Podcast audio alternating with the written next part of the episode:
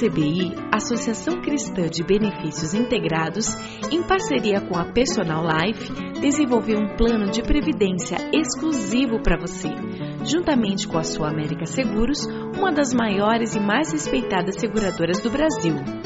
Nossas condições são diferenciadas, com taxas reduzidas e carregamento zero, proporcionando segurança de um investimento com alta rentabilidade. Entre em contato e solicite uma simulação pelo site www.acbi.com.br ou pelo telefone 3264 6711. Atenção, você que tem um veículo financiado. Você não aguenta mais os juros abusivos na parcela do seu carro ou caminhão? Com a Defesa Consultoria, você pode reduzir sua parcela. A Defesa Consultoria é uma empresa cristã e trabalha com transparência para ajudá-lo a reduzir suas parcelas. Portanto, não perca mais dinheiro. Procure a Defesa Consultoria do Passeio Público na Avenida Cândido de Abreu, 526, 12º andar ou pelo telefone 3085-5685. Temos um presente para você. O cálculo é inteiramente gratuito. Agende um horário pelo telefone e saiba quanto você poderá reduzir no valor da parcela de seu financiamento. Defesa Consultoria, a maior empresa de renegociação do Paraná.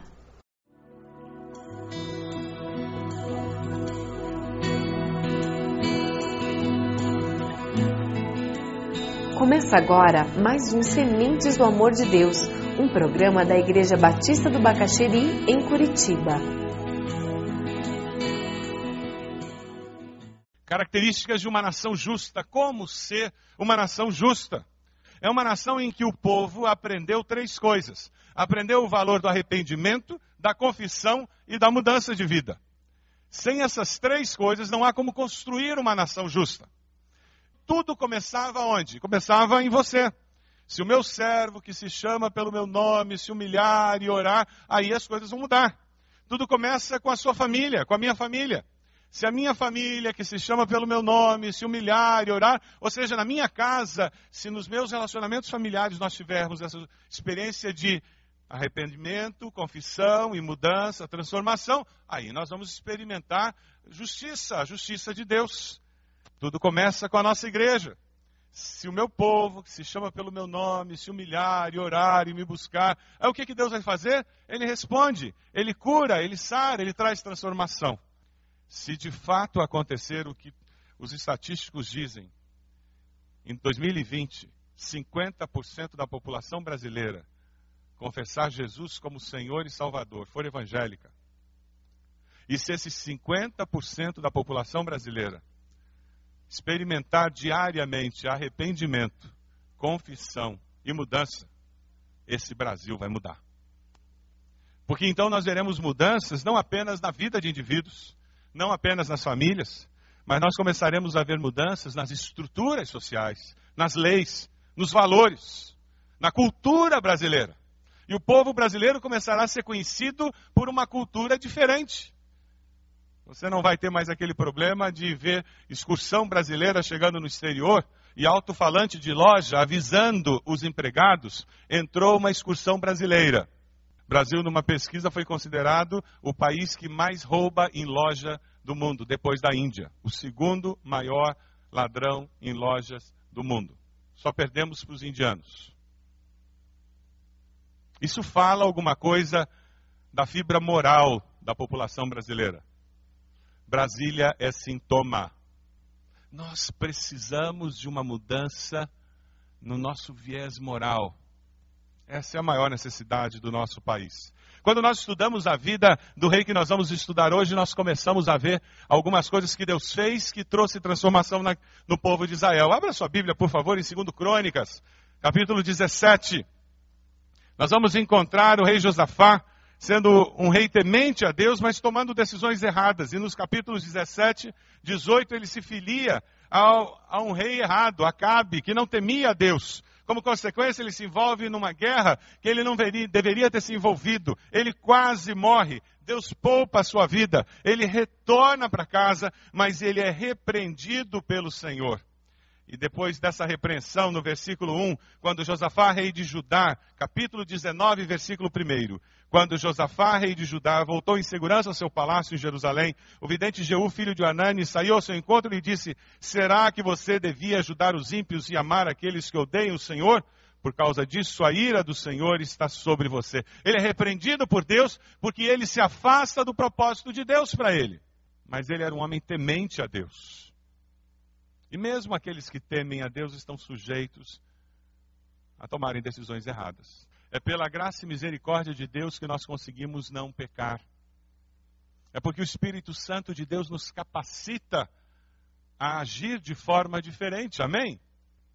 A grande diferença não é que aquele que conhece a Cristo não peca, mas aquele que conhece a Cristo Jesus e tem o Espírito Santo, na hora que ele peca, ele se arrepende, confessa o pecado e abandona.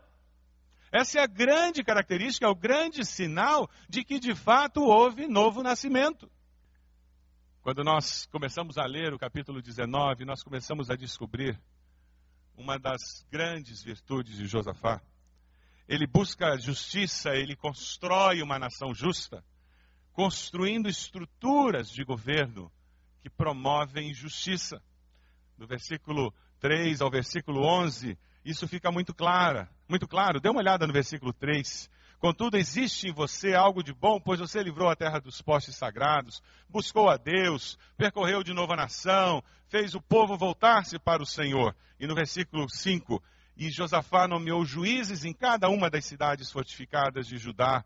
Ele organiza um sistema judicial no país, nomeando juízes para cada uma das cidades fortificadas ele organiza um, um sistema para garantir que a justiça vai prevalecer. Você constrói estruturas de justiça dentro do seu lar, com seus filhos. Como é o relacionamento que você constrói com seus colegas de trabalho, com seus subalternos? Você tem alimentado estruturas de justiça, aonde prevalece o esperto, aonde prevalece o que engana, o que mente, aonde prevalece o jeitinho. Veja no versículo 5. A palavra é de exortação e de alerta. É uma palavra que nos fala que nós prestaremos contas a Deus de toda a influência que nós temos e de como nós promovemos justiça ou não. Considerem atentamente aquilo que fazem, pois vocês não estão julgando para o homem, mas para o Senhor. Vocês estarão julgando para o homem? Não, para o Senhor, que estará com vocês sempre que derem um veredito. Toda vez que eu passo um julgamento, toda vez que eu tomo uma decisão, toda vez que eu faço alguma coisa com relação àqueles que estão sob a minha autoridade, e você proíbe seus filhos de fazerem algo, e você decide que no seu lar alguma coisa está certa e alguma coisa está errada, alguma coisa é permitida e alguma coisa não é permitida. Se você faz aquilo porque são valores e princípios de Deus, Independente do que aconteça, você tem a companhia de Deus contigo. Mas se aquilo é só um capricho seu, você está sozinho. Se na sua empresa existe oposição por causa dos seus caprichos, seus descaminhos, suas incoerências, não se iluda, você está sozinho. Mas se existe perseguição, se existe incompreensão, porque você tem ficado firme nos valores cristãos, não se preocupe. Deus lutará suas lutas, porque Ele está com você. O que esse texto nos fala, versículo 7, que o temor do Senhor esteja sobre vocês. Julguem com cuidado, pois o Senhor, o nosso Deus, não tolera nem injustiça, nem parcialidade, nem suborno. O que ele faz também, ele cria um tribunal em Jerusalém e ele nomeia levitas, sacerdotes e chefes de famílias para julgarem as questões da lei do Senhor.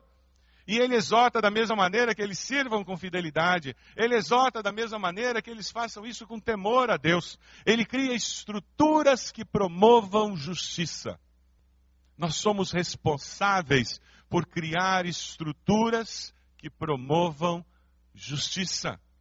O que me preocupa na nossa nação é que nós evangélicos nos tornamos quase 20% da população e nós não estamos conseguindo construir estruturas que promovem justiça, que influenciam a sociedade. Nós estamos em todos os níveis da sociedade. Nós estamos presentes em todos os estratos sociais, estamos presentes em todos os partidos políticos e não conseguimos transformar esses partidos políticos de fato em partidos. Alguma coisa está errada conosco. Nós, evangélicos brasileiros, não estamos conseguindo construir uma nação mais justa por estarmos presentes na nação. Nós não estamos conseguindo construir estruturas justas na nossa sociedade. Josafá utilizou a influência que ele tinha e ele promoveu estruturas de justiça. Na sua casa você tem promovido uma estrutura de justiça? No seu relacionamento com aquela diarista, com aquela empregada doméstica, com o jardineiro, você promove uma estrutura de justiça? Estamos tão anestesiados na nossa cultura brasileira com o jeitinho brasileiro e com esse essa moral brasileira que é uma moral pagã, que nós evangélicos muitas vezes não compreendemos isso. É por isso que a igreja evangélica brasileira não tem conseguido criar estruturas de justiça na nossa sociedade.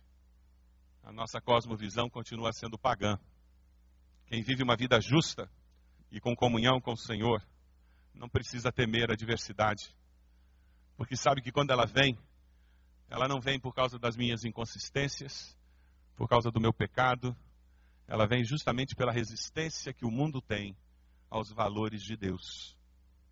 Você tem sido perseguido por abraçar os valores de Deus? Então permaneça firme, meu irmão, minha irmã. Ou você tem sofrido consequências na sua vida por ter relaxado nos valores de Deus? Para construir uma nação justa, além de construir estruturas de justiça, nós precisamos reconhecer quem é o nosso Deus, quem é o Deus da justiça e quem somos nós. E muito da nossa dificuldade é porque a maioria de nós brasileiros não sabemos quem é o nosso Deus. Nós temos o Deus do folclore, nós temos o Deus da nossa cultura popular. E como a grande maioria dos evangélicos brasileiros se converteu num culto, bate palma, pula e canta, mas não gasta tempo estudando a palavra de Deus, não conhece o Deus da palavra. Quantos já leram a Bíblia toda, de capa a capa? Quantos já sentaram e gastaram tempo num grupo de estudo bíblico estudando a palavra, aprendendo sobre a palavra, procurando entender quem é Deus, porque eu creio, como eu creio. Vivemos numa geração do entretenimento. O que nós queremos não é entender, nós queremos nos sentir bem. É isso que importa. Se você pega o capítulo 20, dê uma olhadinha em 2 Crônicas 20, Deus permite uma aprovação tremenda na vida do povo e de, do rei, para levá-lo a buscar a Deus e a conhecer quem é o seu Deus de fato. Se nós queremos construir uma nação justa, nós precisamos reconhecer quem é o nosso Deus. Porque quanto mais eu conheço quem é o meu Deus, mais fácil é eu conhecer quem sou eu. Eu só me iludo achando que eu sou mais do que eu sou, quando eu não sei quem é Deus. Depois disso, versículo 1, os moabitas, amonitas, como alguns meunitas, entraram em guerra contra Josafá e informaram a Josafá: um exército enorme vem contra ti de Edom. Impossível ganhar essa guerra. Essa impossibilidade trouxe consciência para ele de que ele era frágil, fraco, necessitado. Eu não dou conta. Veja o versículo 3. A reação de Josafá fala da maturidade espiritual dele, fala da consciência que ele tinha de quem ele era e de quem era o seu Deus. No meio dessa notícia terrível, ele diz: alarmado, Josafá decidiu consultar o Senhor e proclamou um jejum em todo o reino de Judá. Reuniu-se, pois, o povo, vindo de todas as cidades, para buscar a ajuda do Senhor. E Josafá levantou-se na Assembleia de Judá e de Jerusalém, no templo do Senhor, na frente do pátio novo, e orou na aprovação, ele orou ao Senhor, ele não teve vergonha de mostrar para o seu povo, seus liderados, a sua fragilidade. Você tem coragem de dizer para os seus filhos quando a situação financeira está ruim? Você tem coragem de se mostrar frágil, fraco, para os seus filhos, para sua esposa, para o seu esposo. Ah, que liberdade que existe quando nós aprendemos a fazer isso. A buscar um irmão, uma irmã na célula e abrir o coração. E dizer: Eu estou mal, eu não estou bem. E como é importante nós termos essa capacidade de pedir ajuda. É por isso que nós queremos ter companheiros de fé dentro da célula. Para que pelo menos com uma pessoa nós sintamos confiança para abrir o coração. Alguns de nós temos muita dificuldade de fazer isso. Outros têm mais facilidade. Mas Josafá chama o povo e diz: Nós estamos em maus lençóis. Nós temos um grande problema. Ele não manipulou, ele não maquiou os dados, ele não fingiu, ele não disse que a coisa era diferente, ele não procurou fazer alianças escusas com outros povos, ele havia aprendido a lição com aquela aliança com Acabe, e ele disse: só tem uma aliança viável. E ele buscou o Senhor. Quando a provação aparece, quem, quem é a pessoa que ouve o seu clamor? A quem você busca? Quem recebe o primeiro telefonema que você dá? Quem ouve o seu lamento? Com quem você reparte o farto? Se não vem nenhum nome à sua mente, por favor, meu irmão, minha irmã, faça um pacto com Deus hoje e peça a Ele que ajude você a encontrar alguém. Se o único nome que veio à sua mente é o seu cônjuge, graças a Deus por isso. Mas, por favor, peça a Deus que lhe dê outro nome do mesmo sexo. Porque uma rede de apoio que é limitada ao cônjuge apenas, é uma rede de apoio muito limitada. Veja o versículo 6, a oração de Josafá. É uma oração em que ele vai, ele olha para a história, ele olha para a história do agir de Deus no povo de Israel. E quando nós enfrentamos provações, nós temos que olhar para a história do agir de Deus, nós temos que olhar para a história do agir de Deus no povo de Israel, na nossa história, porque isso vai fortalecer a nossa esperança. Senhor Deus dos nossos antepassados, não és tu, Deus que está nos céus? Tu dominas sobre todos os reinos do mundo. Força e poder estão em tuas mãos e ninguém pode opor-se a ti. Não és tu, nosso Deus, que expulsaste os habitantes dessa terra perante Israel, o teu povo, e a deste para sempre aos descendentes do teu amigo Abraão. Eles a têm habitado e nela construíram um santuário em honra a teu nome dizendo: se alguma desgraça nos atingir, seja o castigo da espada. E ele vai exaltando, e ele fala: mas a hora estão aí os amonitas, nossos inimigos, vê agora como estão nos retribuindo. E no versículo 12 ele diz: ó oh, nosso Deus. Não temos força para enfrentar esse exército imenso que vem nos atacar. Não sabemos o que fazer. Mas os nossos olhos se voltam para ti reconhecer quem é Deus, falar dos atributos de Deus, falar da história de Deus nas Escrituras e na nossa vida, é a forma de reafirmarmos a nossa fé. Você pode fazer isso agora. Dizer, Deus, o Senhor fez tudo isso no passado, na minha vida. Deus, o Senhor já fez tudo isso. Então eu acho que agora o Senhor pode fazer. Eu creio, Senhor.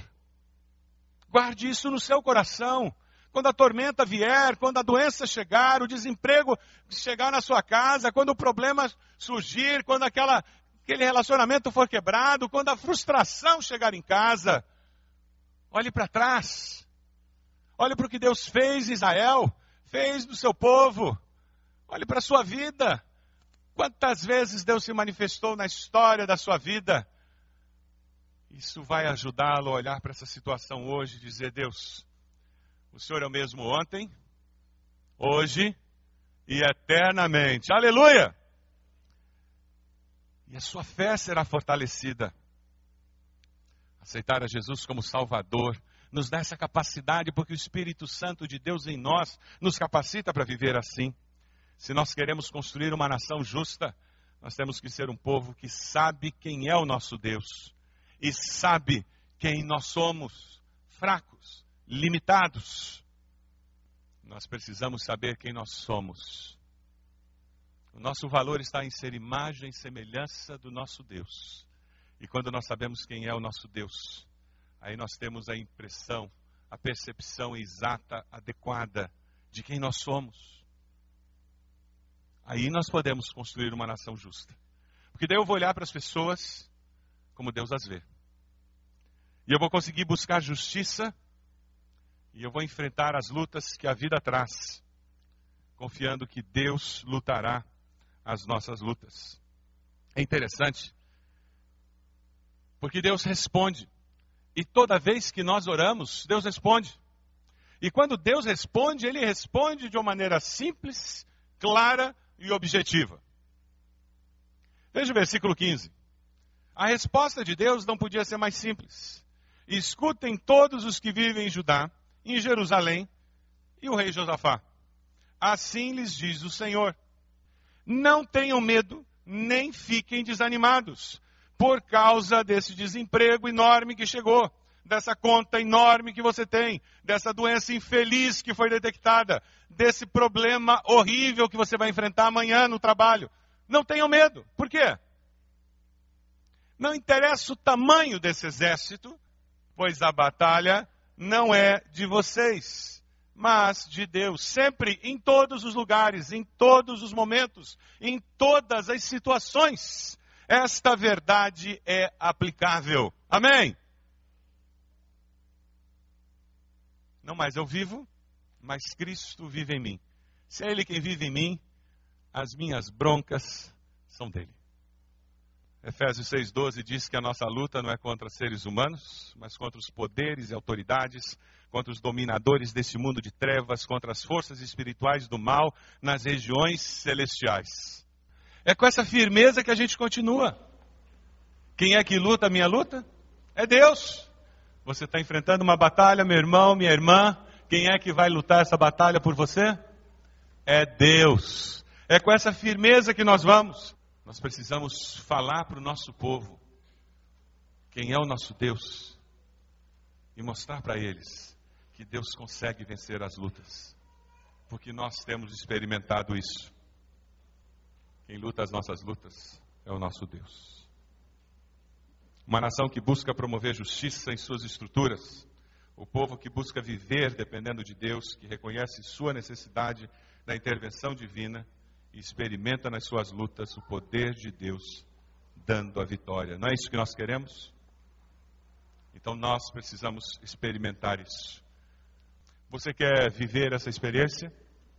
Você quer que isso aconteça na nossa nação? Você deseja viver desse jeito como indivíduo, como pessoa? É assim que você deseja viver? É assim que você deseja que nós vivamos como igreja, tendo esse tipo de vitória? É assim que você deseja que nós vivamos como nação, tendo esse tipo de vitória? Como nós podemos experimentar essa vitória na nossa vida pessoal? Como você pode experimentar isso na sua família?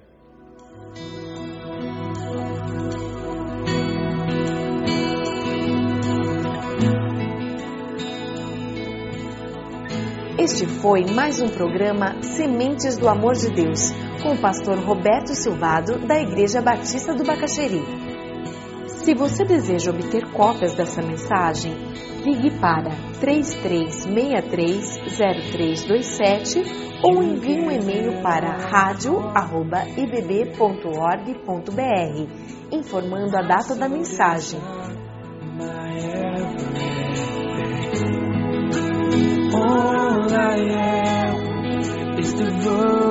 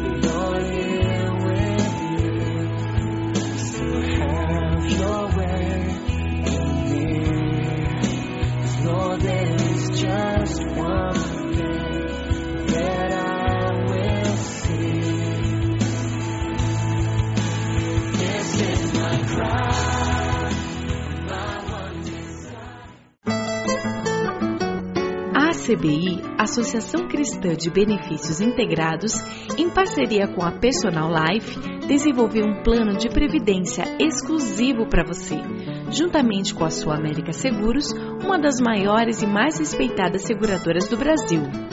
Nossas condições são diferenciadas, com taxas reduzidas e carregamento zero, proporcionando segurança de um investimento com alta rentabilidade. Entre em contato e solicite uma simulação pelo site www.acbi.com.br ou pelo telefone 3264 6711. Atenção, você que tem um veículo financiado. Você não aguenta mais os juros abusivos na parcela do seu carro ou caminhão? Com a Defesa Consultoria, você pode reduzir sua parcela. A Defesa Consultoria é uma empresa cristã e trabalha com transparência para ajudá-lo a reduzir suas parcelas. Portanto, não perca mais dinheiro. Procure a Defesa Consultoria do Passeio Público na Avenida Cândido de Abreu, 526, 12º andar ou pelo telefone 3085-5685. Temos um presente para você. O cálculo é inteiramente gratuito. Agende um horário pelo telefone e saiba quanto você poderá reduzir no valor da parcela de seu financiamento. Defesa Consultoria, a maior empresa de renegociação do Paraná.